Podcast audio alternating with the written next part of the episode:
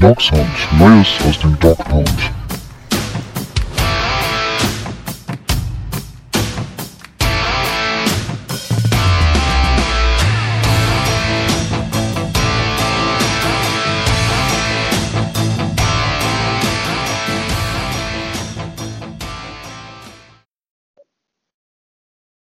Herzlich willkommen zur neuen Folge Dog Sound.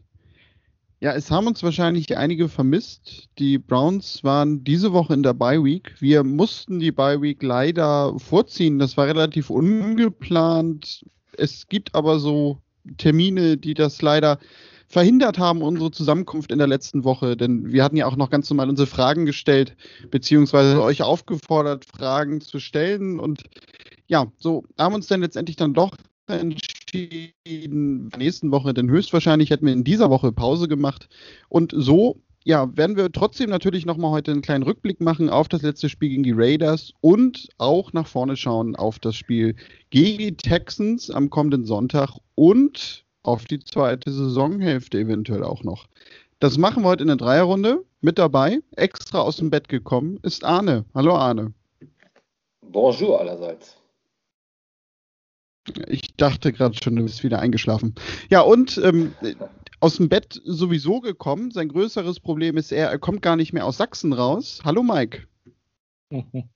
Hallo aus der Zone.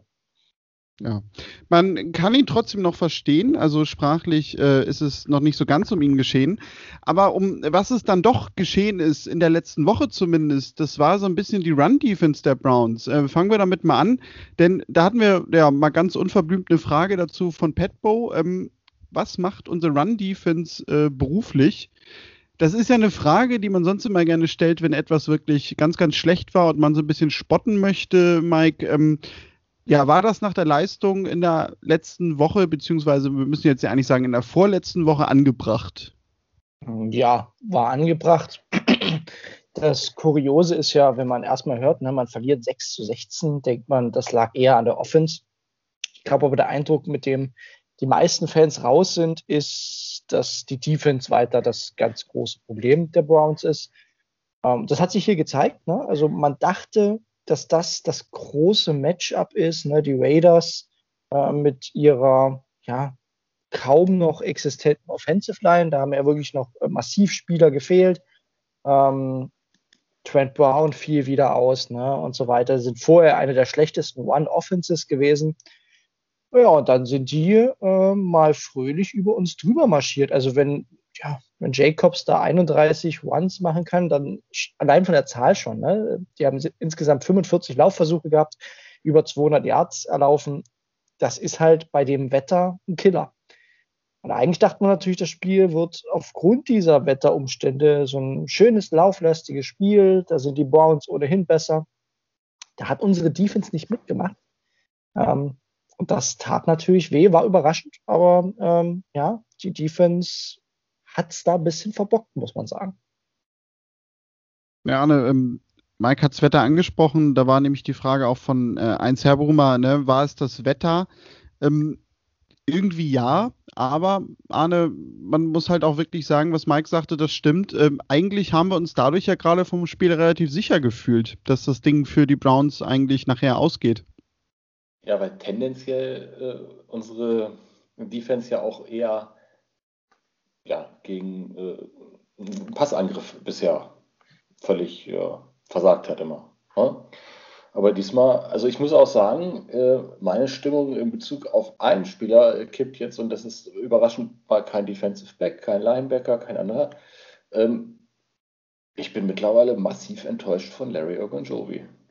Äh, gerade das wäre für mich eigentlich das Spiel, wo er so auch Richtung Run-Stuffing mal ja, eine Fahne zeigen könnte und sagen, hier bin ich. Und also bisher äh, kommt diese Saison von ihm irgendwie wenig, habe ich das Gefühl. Ich glaube, der steht sogar, ist er, ist er im Contract hier? Oder kommt er erst rein? Nee, obwohl, ich glaube, der hat noch ein Jahr. Aber du hast recht, der ist vor, aber ich würde es noch ein bisschen eingrenzen. Ich finde ihn extrem inkonstant. Also er hatte auch ein, zwei Spiele dieses yeah. Jahr schon, da war er richtig gut. Da war er der beste Defense-Spieler und dann es ist aber so ein Jahr der Extreme und dann in den anderen Spielen ist er halt nicht mittelmäßig. sondern gleich extrem schlecht. Ne? Und das, das ist auffällig. Also ich gebe dir recht, das war ein ganz schwaches Spiel. Also gerade die Mitte, also man muss auch Sheldon Richardson, der ist immer wieder gut, auch im, äh, im Pass Rush, aber auch in der One-Defense hat er seine Probleme. Und die konnten ja wirklich durch unsere Mitte laufen, wie hier, ja, durch ein Butterbrot. Das war, das liegt nun mal dann primär an den Defensive Tackles, die das Duell in der Line verlieren, große Löcher reißen lassen. Dann ist es relativ einfach durchzumarschieren. Und ähm, ja, die Sorge ähm, teile ich. Aber ich habe jetzt gerade nochmal geguckt. Also er ist ja 2017 gedraftet worden. Also hat er Saison 17, 18 gespielt, 18, 19, 19, 20 und jetzt ist 2021. Das heißt, eigentlich ist es Contract hier, oder? Ich schaue nochmal ja ein paar.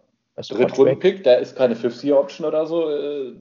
Äh, der wird Free Agent nach der Saison, gegebenenfalls. Oder vertue ich mich jetzt völlig? Die kann gut sein, ich schaue nur noch mal parallel äh, nach. Nee, also 17 definitiv gedraftet. Habe ich jetzt irgendeinen Denkfehler? Das ist so die Frage. Nee, ne? Ja, nee, ist richtig. Der ist 2021 Unrestricted Free Agent. Richtig, letztes Jahr. Ne?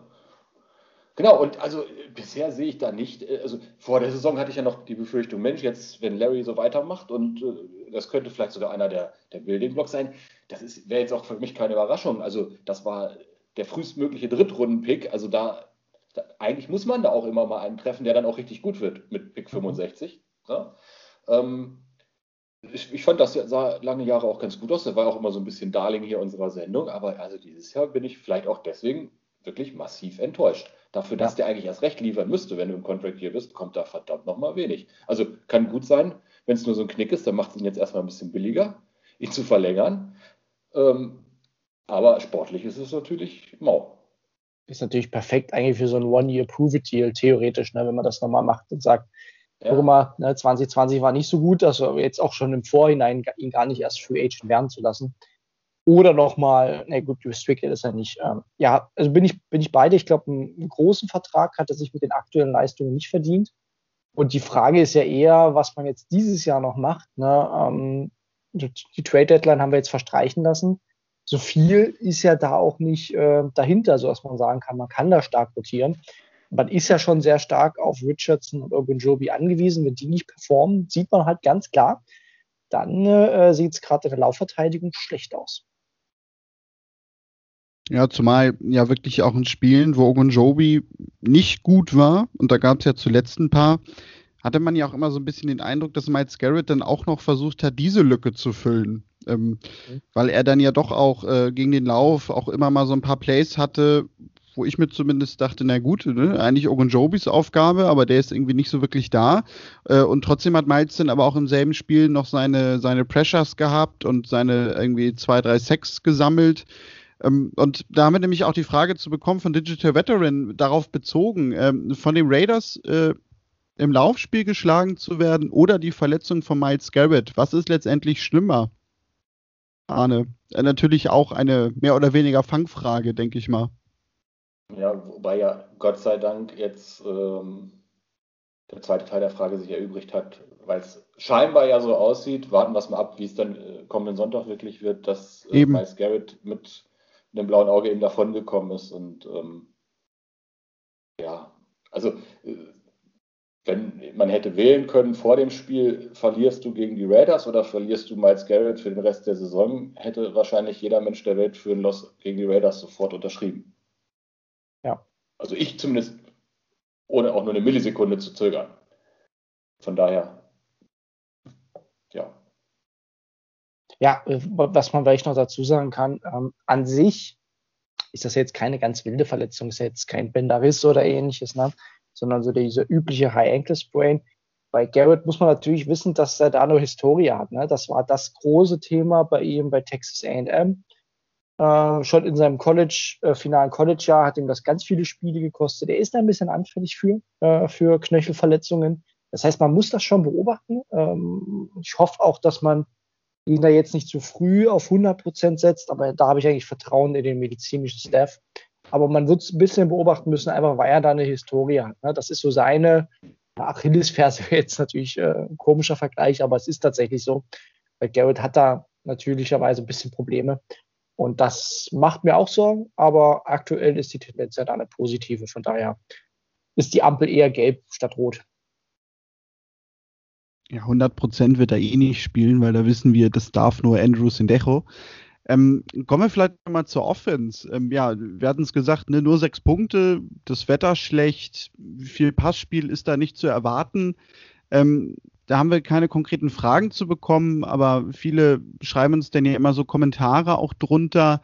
Und da habe ich so rausgelesen, ich glaube, Rashid war das, äh, der geschrieben hat, also er war mit Baker eigentlich soweit zufrieden was halt ging, das ging. Das Problem war eher an dem Tag, dass die Receiver die Bälle fallen lassen haben in den entscheidenden Situationen. Auch da natürlich muss man dann überlegen, gut, vielleicht liegt es auch so ein bisschen mit am Wetter.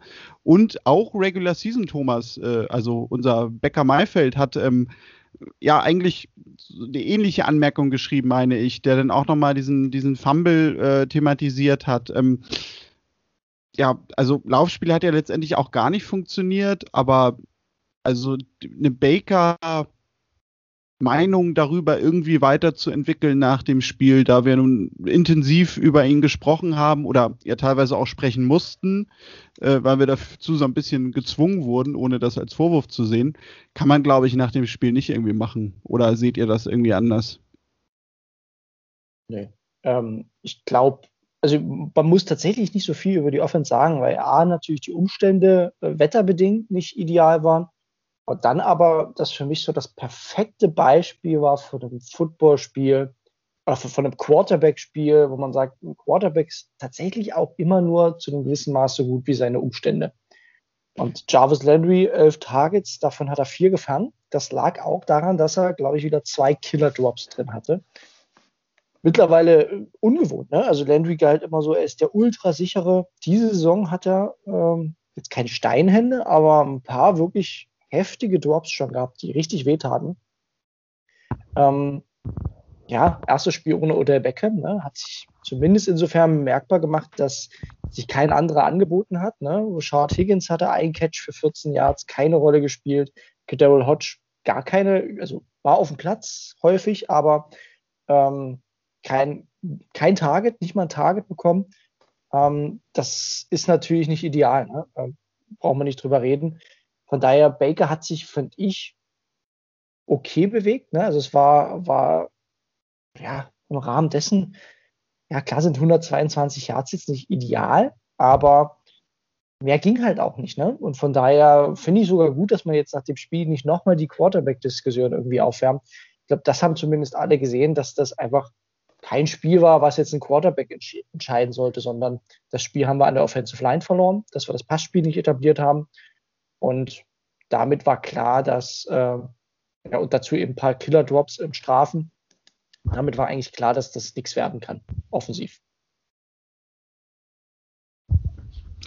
Ja, Arne, ähm, auch das Laufspiel hat nicht wirklich funktioniert. Ähm, ja, Kareem Hunt ähm, traut man ja eigentlich immer zu, dass er so seine, seine 100 Yards eigentlich ja, theoretisch in jedem Spiel laufen kann.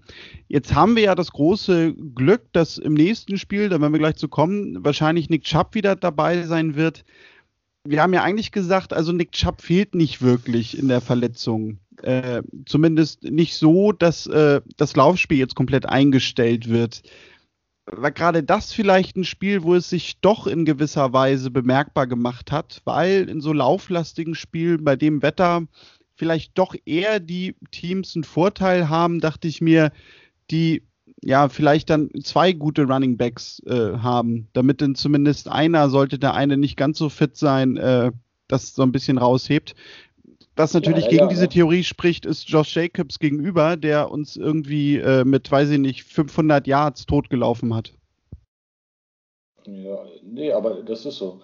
Und, aber was natürlich jetzt ein mega Orakel wieder ist, heute habe ich eine falsch an mich äh, adressierte, nee, adressiert war sie ja richtig. Eine falsche Anrede stand heute in einer E-Mail an mich bei der Arbeit. Und wie wurde ich da äh, begrüßt? Hallo Herr, Chubb wahrscheinlich, ja? Nein, hallo Herr. Teller. Hand. Teller. Ah. Hallo, hallo, Herr Teller stand da drin. Und habe ich gedacht, ah ja. so, also diese Kombination aus den beiden war natürlich mies. Ich glaube, wenn Teller aber die ganze Zeit hätte spielen können, wäre Chubbs äh, Ausfall nicht so gravierend gewesen. So war es natürlich eine ganz ungünstige Kombination und dann gerade für so ein Spiel wie am, äh, am Sonntag. Ja, also da ist nun mal einfach im, im Run-Blocking, glaube ich, leider der Chris Hubbard, der das solide gemacht hat insgesamt. So, ich hatte es mir noch viel schlimmer vorgestellt, aber Teller davor war natürlich auch äh, statistisch gesehen eine, eine, absolut herausragende Nummer im Run-Game. Und dann fehlt dir das. Und dieser One-Two-Punch, wenn du voll auf den Lauf setzt, hat man doch gemerkt, äh, zumal ich glaube, wenn wir ein 100% Hand gehabt hätten die ganze Zeit, wäre es auch noch ein bisschen was anders gewesen. Aber das hat man ja nun auch äh, überall mitbekommen. Der hat sich ja auch eigentlich nur durchgebissen, weil Chubb schon weg war. Der war ja mehr oder weniger auch die ganze Zeit angeschlagen. Und dann ja, fehlt es da halt. Und ja, ich weiß, in dem ersten Spiel, als Chubb runter war, ist Ernest Johnson auch noch durch zwei, drei Löcher ganz gut durchgelaufen. Aber es, es ist halt kein Nick Chubb. Nichts gegen ihn jetzt, aber da erwarte ich für Sonntag schon mal eine, eine, brutale Steigerung. Ich hoffe, dass Teller einigermaßen was machen konnte, dass der so halbwegs sein Niveau von vorher auch direkt wieder hat. Und bei Chubb mache ich mir da ehrlich gesagt äh, wenig Sorgen. Der wird das schon richten. Um, ähm, und dann wird es auch wieder ganz anders zur Sache gehen. Ja, und was man vielleicht noch als kleine Ergänzung natürlich sagen muss, es war ziemlich das schlechteste Spiel bisher von, äh, von unserem Left Tackle Jedrick Wills. Also ja. ne, ohne das jetzt riesig zu kritisieren zu wollen, das ist für einen Rookie ganz normal. Aber es kam halt auch alles zusammen. Die O-Line hat einfach kein gutes Spiel gehabt, hat gegen diese eigentlich relativ schwache D-Line keinen Push bekommen. Ähm, auch in wichtigen Situationen bei kurzen Downs immer wieder negative Yardage äh, sich gefangen. Das war halt ungewohnt, weil man diese Browns-Line bisher äh, ist relativ dominant erlebt hat, aber wenn dann dein Rookie Left Tackle einen schlechten Tag hat, äh, die Interior Line mit Hubbard auch so, ja, so mittelmäßig spielt, dann kommt genau das raus. Ne? Dann wirst du halt äh, in diesem Wetter von einem, ja, ich, ich hatte auch immer den Eindruck, ne, die, die, die Defense der Raiders wirkte einfach, ja, erwachsener, wie, wie wirklich, ne, mit mehr Power, mit mehr Biss.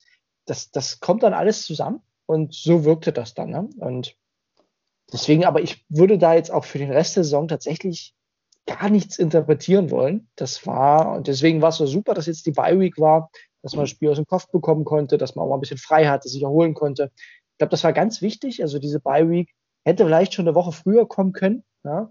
Aber jetzt äh, war sie notwendig und ich glaube, das wird den Browns sehr gut tun und man wird ein ganz anderes Team erleben als jetzt in der, in der Woche gegen die Raiders. Ja, und damit sind wir eigentlich im Grunde beim Punkt. Ähm, es gab jetzt diese Bye Week. Die Browns hatten ja, wie ich finde, doch äh, das große Glück, dass äh, diese Bye Week genau in der Saisonhälfte war, weil was ich eigentlich immer so gar nicht mag, ist irgendwie, wenn die Bye Week schon in Woche 4 oder so kommt, weil dann finde ich sie ehrlich gesagt lange nicht so effektiv, als wenn sie so ungefähr in der Mitte kommt. Wenn es natürlich genau dieser 50-50-Cut ist, finde ich halt perfekt. Ja, und Sonntag geht's weiter, 19 Uhr gegen die Houston Texans. Ein Team, wie ich finde, das äh, ich vom Gefühl eigentlich immer in den letzten Jahren als gut eingestuft habe, wo natürlich immer ja, dass die Thematik drumherum war, Bill O'Brien, Bill O'Brien und eigentlich ist dieses Team schlecht gecoacht und warum ist er eigentlich noch da? Er war ja auch als General Manager noch dabei, hat denn ja auch, ich glaube, das war im letzten Jahr irgendwie viele renommierte Spieler für kleines Geld äh, irgendwie verscherbelt fast, so ein bisschen eBay Kleinanzeigen gespielt. Und ja, nun stehen die Texans 2-6 nach acht Spielen. Bill O'Brien ist nicht mehr da.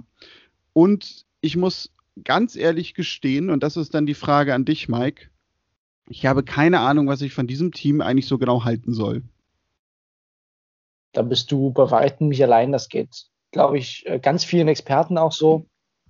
Die Texans sind natürlich mit riesen Erwartungen in die Saison gegangen. Ne? Ähm, ja, trotz dieser Verluste von dem Hopkins, aber die haben ja trotzdem eigentlich eine Offense mit einem Deshaun Watson, mit einer besser gewordenen Offensive Line, mit all den Receiving-Waffen, wo du dachtest, die sind eigentlich prädestiniert dafür, jedes Spiel mindestens mal irgendwie äh, 30 Punkte oder so aufzulegen. Defense war ein anderes Thema, da wusste man, das könnte ein Problem werden. Aber dann haben die natürlich am Anfang des Jahres äh, einen unfassbaren Schedule gehabt. Also da muss man auch mal ehrlich sagen, was sich die NFL dabei gedacht hat. Ja, ne, äh, das war wirklich bitter. Also die haben ja wirklich eröffnet, glaube ich, gegen die Chiefs, dann gegen die Ravens und dann kamen, glaube ich, ganz früh auch Steelers und so weiter. Also die hatten wirklich einen ganz brutalen Schedule, auch alles verloren. Jetzt, ich habe die ja die, die, quasi letzten Sonntag natürlich äh, auch ein bisschen genauer beobachtet. Da haben sie gegen Jacksonville gespielt und da dachte ich, okay, das wird jetzt so ein Spiel, da zeigen sie mal so ihr Gesicht, ne, wie sie im besten Fall aussehen können. Und das sah gar nicht mal so gut aus. Also das war ein Spiel, das war wirklich schlecht. Also das haben sie mit Ach und Krach auch gewonnen. Äh, gegen Jacksonville, die mit ihrem Third-String-Quarterback äh, Rookie Jake Luton gespielt haben, der gegen diese Defense keine Probleme hatte, der da richtig aufgelegt hat. Ähm, es ist ein merkwürdiges Team. Deswegen, Dani, ich stimme dir zu, dafür ein Gefühl zu bekommen. Man sieht halt immer die Namen, ne? man sieht Sean Watson, man sieht diese Receiver mit Will Fuller, ähm, mit Brandon Cooks und so weiter. Die haben halt drei, vier super Receiver. Und es wirkt aber tatsächlich wie, ja, wie so ein zusammengewürfeltes Team. Und defensiv, äh, ja, da ist noch ein JJ Watt, aber so wirklich Angst macht einem das nicht. Da haben sie gerade in der Secondary auch massive Probleme. Das heißt, ja, vom Matchup her ist es natürlich wieder schwierig. Ne? Wenn ich, ich habe schon gesagt, äh, Receiving-Waffen äh, und dann gucken wir auf unsere Secondary, die selber den Pass eigentlich nicht verteidigen kann. Das wird halt schwierig. Aber grundsätzlich spielen die Browns gegen ein 2 und 6 Team, das nicht zu Unrecht ein 2 und 6 Team ist, das vielleicht ein bisschen besser ist, aber nicht viel besser. Und das dieses Jahr zu Recht nichts mit den Playoffs zu tun hat. Das ist ein Spiel, wenn du selber in die Playoffs willst, darfst oder musst du das gewinnen. Oder siehst du das anders, Arne?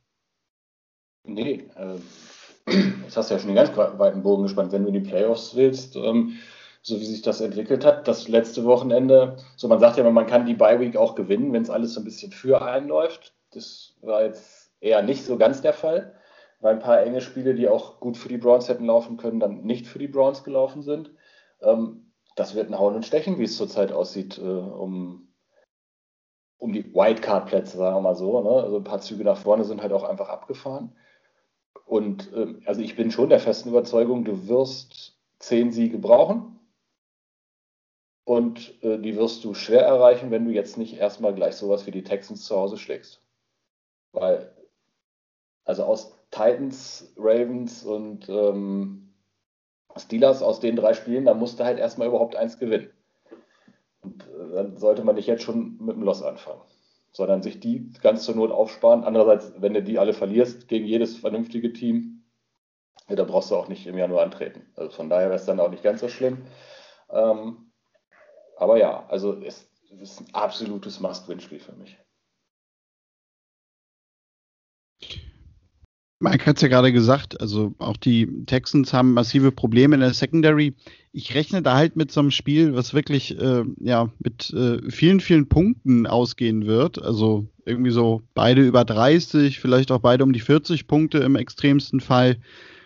Und was mir dann natürlich so ein bisschen Angst macht, ist, dass du meistens dann ja bei solchen Spielen letztendlich den Fall hast, dass entweder du so ein bisschen das Glück haben musst, ne, wer zuletzt den Ball hat, gewinnt, oder letztendlich vielleicht mal irgendwie ein so ein blöder Fumble oder, oder irgendwie so eine blöde abgefälschte Interception oder so entscheiden. Und ähm, du dann vielleicht dadurch auch nachher wieder ganz, ganz schnell in diese Baker-Rolle kommst, äh, diese Baker-Diskussion, äh, die dann weiterrollt. Das wollte ich sagen.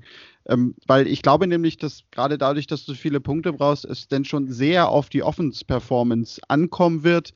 Dahingehend, äh, wo natürlich unsere äh, Anhänger, Community und so weiter drauf schauen werden. Absolut. Und ich will auch nochmal, also ja, ich erwarte generell auch durchaus ein punktreiches Spiel, aber ich muss auch sagen, es wird für mich, na, wir hatten jetzt eine Bye Week, ähm, Joe Woods als Defensive Coordinator, den ich ja, durchaus mal in die Kritik gestellt habe, hatte jetzt Zeit, es kommen etliche Spieler oder werden gesünder, sag ich mal, auch in der Defense. Also wenn jetzt auch keine, kein Improvement zu sehen ist, dann wird es auch, dann sehe ich zumindest auch den Stuhl von Joe Woods so langsam wackeln. Jetzt nicht unbedingt im Jahr, aber dann äh, ja, weiß man schon, wo es lang geht, weil äh, wie gesagt, Miles Garrett wird fit. Äh, jetzt kommen so ein paar, also bei den Linebackern sollte man sich dann langsam mal ein Bild machen, dass Malcolm Smith nun mal auch wenn es ein Übergangslinebacker ist, der beste ist. Mac Wilson wirkt schrecklich, war aber auch lange angeschlagen. Auch da bin ich gespannt, wie jetzt nach der Bye aussieht. Ähm, bei den Safeties hoffe ich, dass man endlich mal diese Pause genutzt hat, um wie gesagt Ronnie Harrison als klaren Starter zu etablieren und dann ihn eigentlich im Idealfall viel mit Carl Joseph oder Red Wine zu paaren und Sendejo so ein bisschen äh, mehr in eine, wenn überhaupt, Rotationsrolle mitzunehmen. Hast du was gegen Sendejo? Das sind halt die Punkte. Hör ich da äh, nein, natürlich gegen nicht. Äh, einen bestimmten Spieler? nee, der wird sich ja auch äh, mit Ü30 jetzt die 14 Tage gut erholt haben. Dürfte eigentlich auch wieder fit sein. Nee, aber das sind so die Punkte, auf die ich achten werde. Und da erwarte ich schon, dass es besser wird, muss man sagen. Also Greedy hoffen wir ja auch, auch dass der, ja, vielleicht noch nicht gegen die Texans, das habe ich jetzt noch gar nicht gehört, ob der wieder äh, hopeful ist sozusagen. Aber auch das wäre natürlich super, wenn man Greedy wieder zurückbekommt, äh, damit Mitchell ja, entweder ins Slot drückt oder dann ein bisschen mehr in die Rotationsrolle kommt. Also das muss die Hoffnung sein. Weil, wie gesagt, es geht ja nicht nur gegen die Texans, sondern wir reden ja auch jetzt in der zweiten Saisonhälfte eben über das Playoff-Rennen. Und das werden wir nicht gewinnen, wenn die Defense weiter so spielt, wie sie bisher spielt. Also das wird für mich fast der wichtigere Faktor. Soll ich Pseudo Ja, Baker gegen Watson. Irgendwas ja. scheint mit Rashad Higgins nicht zu stimmen. Er fragt Ladies, what's the best shampoo and conditioner that's sulfate free? Ja, der will die Haare schön haben. Der macht jetzt halt den Beckham, ne? Ja, ja. Also den, den können wir aus dem Taler streichen für Sonntag. Er hat nur gelesen, einer muss die Lücke von OBJ füllen. Da hat er sich gedacht, Mensch, mache ich mal einen Aufruf. Da muss ich mich immer nach so fahrtfreiem Shampoo und Conditioner erkundigen im World Wide Web. also, ich finde das legitim. ja, also das war jetzt ja ein Monster Alert, ne? ja, den fand ich gut. Wie gesagt, komisch, dass du eine Klingel nie angemacht hast. Aber ja, ja, ja. Nee, aber das, also defensiv will ich wirklich die Improvements sehen. Äh, ich glaube, dass man offensiv den Ball besser laufen wird, all das. Äh, und Baker Mayfield gegen Deshaun Watson ist natürlich auch einfach äh, ein tolles Matchup. Ne? Also da, ich glaube, das sei wohl fürs Auge natürlich auch schön zu sehen. Äh, so zwei Quarterbacks so aus einer Generation gegeneinander, das ist schon cool. Aber die werden beide performen. Auch wenn Watson ja dieses Jahr gar nicht gut spielt, muss man auch mal, also nicht so gut spielt. Das ist ja, er ist ja auch relativ anfällig, wird häufig gesackt, weil er den Ball zu lange hält. Also auch da gibt es ja Ansätze für diese Defense.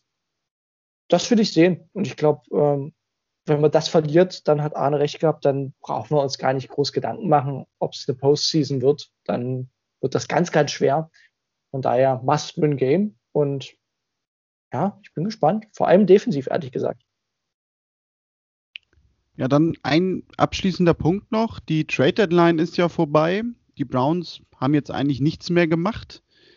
Ähm, wir hatten ja vorher darüber so ein bisschen spekuliert, also ob man vielleicht gerade irgendwie in der Secondary noch was macht, ob man sich in der Safety-Position verstärken sollte. Es gab ja auch so diese Gerüchte natürlich wie immer um eine Joko, ob der noch irgendwie weggegeben wird. Auch das ist alles nicht passiert. Letztendlich meine Sichtweise, ich weiß gar nicht, ob wir da letzte Woche irgendwie drüber geschrieben und diskutiert hatten unter uns, ähm, richtig so vorzugehen. Denn ich glaube, wenn du jetzt noch mal irgendwie Safety geholt hättest, der vielleicht auch mit ein bisschen renommierterem Namen gewesen wäre und wo jeder gewusst hätte, okay, also das ist definitiv ein Upgrade und einer, der immer liefert, dann wärst du ja auch so ein bisschen in die Situation gekommen, dass die Medien das so interpretiert hätten im Sinne von, okay, also Ansage an die Playoffs. Und wenn das dann hinten raus nicht klappt, dann wäre die Saison quasi für die Browns verloren gewesen, weil man wollte ja in die Playoffs, sonst hätte man diesen Move nicht gemacht. Und so hat man jetzt einfach die Ruhe, und kann in einem Jahr weiter beruhigt arbeiten, indem wir ja nun mal ehrlich gesagt bis auf Arne sowieso nicht unbedingt erwartet hätten, dass die Playoffs so realistisch sind, wie sie gerade erscheinen. Ja, also so kann man sagen. Es ist für mich ein Zeichen der Geduld, auch ein bisschen Glauben an das eigene Team und eben, dass man nicht jetzt panisch oder so über euphorisch äh, investieren will, sondern den konstanten Weg mit, ja, Rebuild wäre jetzt das falsche Wort, aber ne, dein Team durch den Draft zusammenzustellen, primär. Den Weg geht man weiter. Das kann man so machen. Ähm, ich hätte mir, bin ich ganz ehrlich, natürlich trotzdem eine Verstärkung gewünscht, einfach äh, rein aus Fansicht. Aber ich kann es aus der Management-Perspektive voll verstehen. Deswegen kann man das auch nicht kritisieren. Ähm, es gab andere Teams, also besser, es war ja allgemein eine eher ruhige Trade, Trade Deadline. Das spricht ja auch so ein bisschen dafür, dass das du nicht so richtig weißt. Ne? Ja, na, es ist nichts passiert, weil natürlich auch all das mit, was ist überhaupt ein, Pick aktuell wert, ähm, wie geht's weiter jetzt auch mit dem Draft und so weiter. Das ist ja, steht ja alles in den Sternen, deswegen hält man so ein bisschen alles zusammen. Also man geht da mit dem Trend der NFL, ist für mich vollkommen legitim. Ja, und man muss dazu ja auch immer noch sagen, das vergisst man ja fast schon gerne, weil wir ihn noch nie gesehen haben, aber wir kriegen ja auf der Safety-Position nächstes Jahr eigentlich noch einen Neuzugang mit Dale Pitt. Das sollte man immer im Hinterkopf behalten. Ja, denn da erwische ich mich ja selber manchmal bei. Ein Sechstrunden-Pick für jemanden, der returnen kann und Defensive Back ist. Hm, ne? Er hat auch gleich den Game Winner. Freund King gegangen von den Chargers zu, wo ist er nochmal hin? Zu den Titans? Ja, hat, hat Der hat auch direkt Pick, Pick 6 oder Fumble 6. Ne? Ja. Ähm, ganz wichtiges Ding gleich sofort gestartet. Ja, das, so, so einen Spieler hätte ich auch gerne gesehen. Also da hättest du ja auch nicht die, in die Zukunft äh, was weggeschmissen oder so. Der ist noch auf einem billigen Vertrag, äh, auf seinem Rookie-Deal.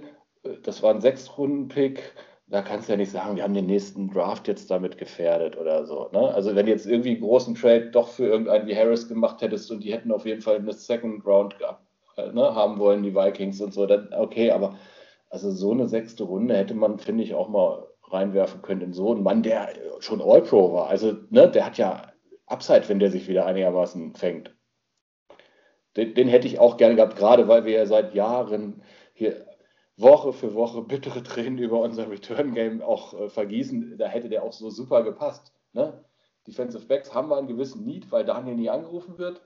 Äh, Return, ja, haben wir jetzt oft genug drüber gesprochen, beides deckt er ab. Also den hätte ich dann schon gern gesehen. Ja. Aber es war halt, glaube ich, allgemein kein großer Markt für Spieler ja. da. Ähm, also ich, ich, man kennt natürlich die Hintergründe nicht. Also das King, King hätte ich unglaublich gern gesehen. Vielleicht kam man auch gar nicht auf die Idee, dass der so günstig ist, äh, oder er wollte auch zu den Titans, whatever. Aber, aber man, die hätten ihn ja für einen Fünftrunden-Pick sicherlich an uns gegeben. Ja, klar. Und da hätte man ihn mindestens für ein halbes Jahr gehabt. Ne? So sieht es ja auch aus, dass er gar nicht bei den Titans bleiben will. Äh, zumindest hört man das so. Äh, dann ist es so ein, so ein, ja, so ein halbes Jahr Leasing-Modell. Ähm, trotzdem ist es okay, wenn man da einen Spieler hat, der dir sofort weiterhilft. Ne? Das ist ja immer das, das Thema da. Ja, ähm, aber rechne dir die ja, Wahrscheinlichkeit aus. Wir sind doch Analytic-driven, äh, mit welcher Wahrscheinlichkeit uns wie viel ein Fifth-Round-Pick eigentlich hilft. Mhm. Also, wenn du jetzt jemanden, der ziemlich sicher für acht Spiele geholfen hätte, wäre der wahrscheinlich über der prozentualen Linie des Durchschnitts gewesen, was ja. dir einen Fünf-Runden-Impact normal bringt. Das ist richtig. Ja, ne? und deswegen, also das, das hätte man, finde ich, ruhig machen können vom Grundsatz her bin ich aber bei dem, was du gesagt hast, äh, ist das alles okay, dass man halbwegs die Füße stillgehalten hat, aber so einen kleinen Mini-Move, so ganz gezielt da genau an der Stelle äh, die zwei Schwachstellen und sogar eine eklatante über Jahre hinweg hätte beheben können. Hm, ja, gut, aber ich wiederhole mich nur. Gut, dann, wir haben schon gesagt, Sonntag, 19 Uhr geht es für die Browns weiter. Das Spiel wird nicht bei RAN zu sehen sein, soweit ich informiert bin. Und ich glaube auch nicht bei The Zone oder RAN.de im Stream. Würde mich zumindest sehr wundern. Ja, und dann hoffen wir, dass wir einen Sieg haben, dass wir in der nächsten Woche im besten Fall auch weiterhin über die Playoffs sprechen können. Und natürlich sind wir auch alle schon gespannt, Sonntagabend ab 19 Uhr, ob Mike dann wieder mal Joe Woods feuern will. Da freue ich mich ganz besonders drauf, was Mike da so schreiben wird. Das werden wir dann einen Tag später hier besprechen. Steht das zur Debatte für dich? Nee, nicht, nicht in der Saison. Dass Mike also, das schreibt. Ja, dass er, dass er ihn nicht feuern will. das, das, eben, also genau, also da gehe ich eigentlich von aus, dass er ja. das Sonntagabend wieder schreiben wird. ich bereite den Tweet schon mal vor, so wie Donald Trump das immer macht. Alles in Cap Space natürlich. Also ja. äh, Feststelltaste ist auch bei mir immer aktiviert. Ja, und vielleicht wird ja am Ende auch äh, Joe Woods noch fordern, stop the count bei seiner Defense, wer weiß. Ja, ich bedanke mich bei euch beiden. Ich bedanke mich bei euch da draußen, dass ihr uns äh, trotz der ungeplanten Bye-Week, wie gesagt, dann doch die Treue gehalten habt. Wir hören uns in der nächsten Woche wieder, dann sicherlich auch wieder ein paar Minuten länger, da wir dann ja mit ganz frischen Eindrücken und auch mehr Fragen aus dem Spiel direkt kommen werden. In dieser Woche war das jetzt alles mal ein bisschen entspannter. Wenn ihr mit uns in Kontakt treten wollt, gerne natürlich vorbeischauen auf Twitter, brownsfans.de. Dort findet ihr uns. Genauso auch auf der Webseite brownsfans.de. Da wird es natürlich im Laufe der Woche auch noch ein Preview geben zum nächsten Spiel gegen die Texans von Mike. Und natürlich könnt ihr uns auch eine Mail schreiben at touch, touchdown at brownsfans.de. Gott, das fällt mir heute sehr, sehr schwer. Da könnt ihr, wenn ihr irgendwie Fragen, Anregungen, Lob, Kritik, Heiratsanträge, was auch immer habt, gerne uns zumailen. Und sonst hören wir uns in der nächsten Woche, wie gesagt, wieder. Bis dahin, go Browns!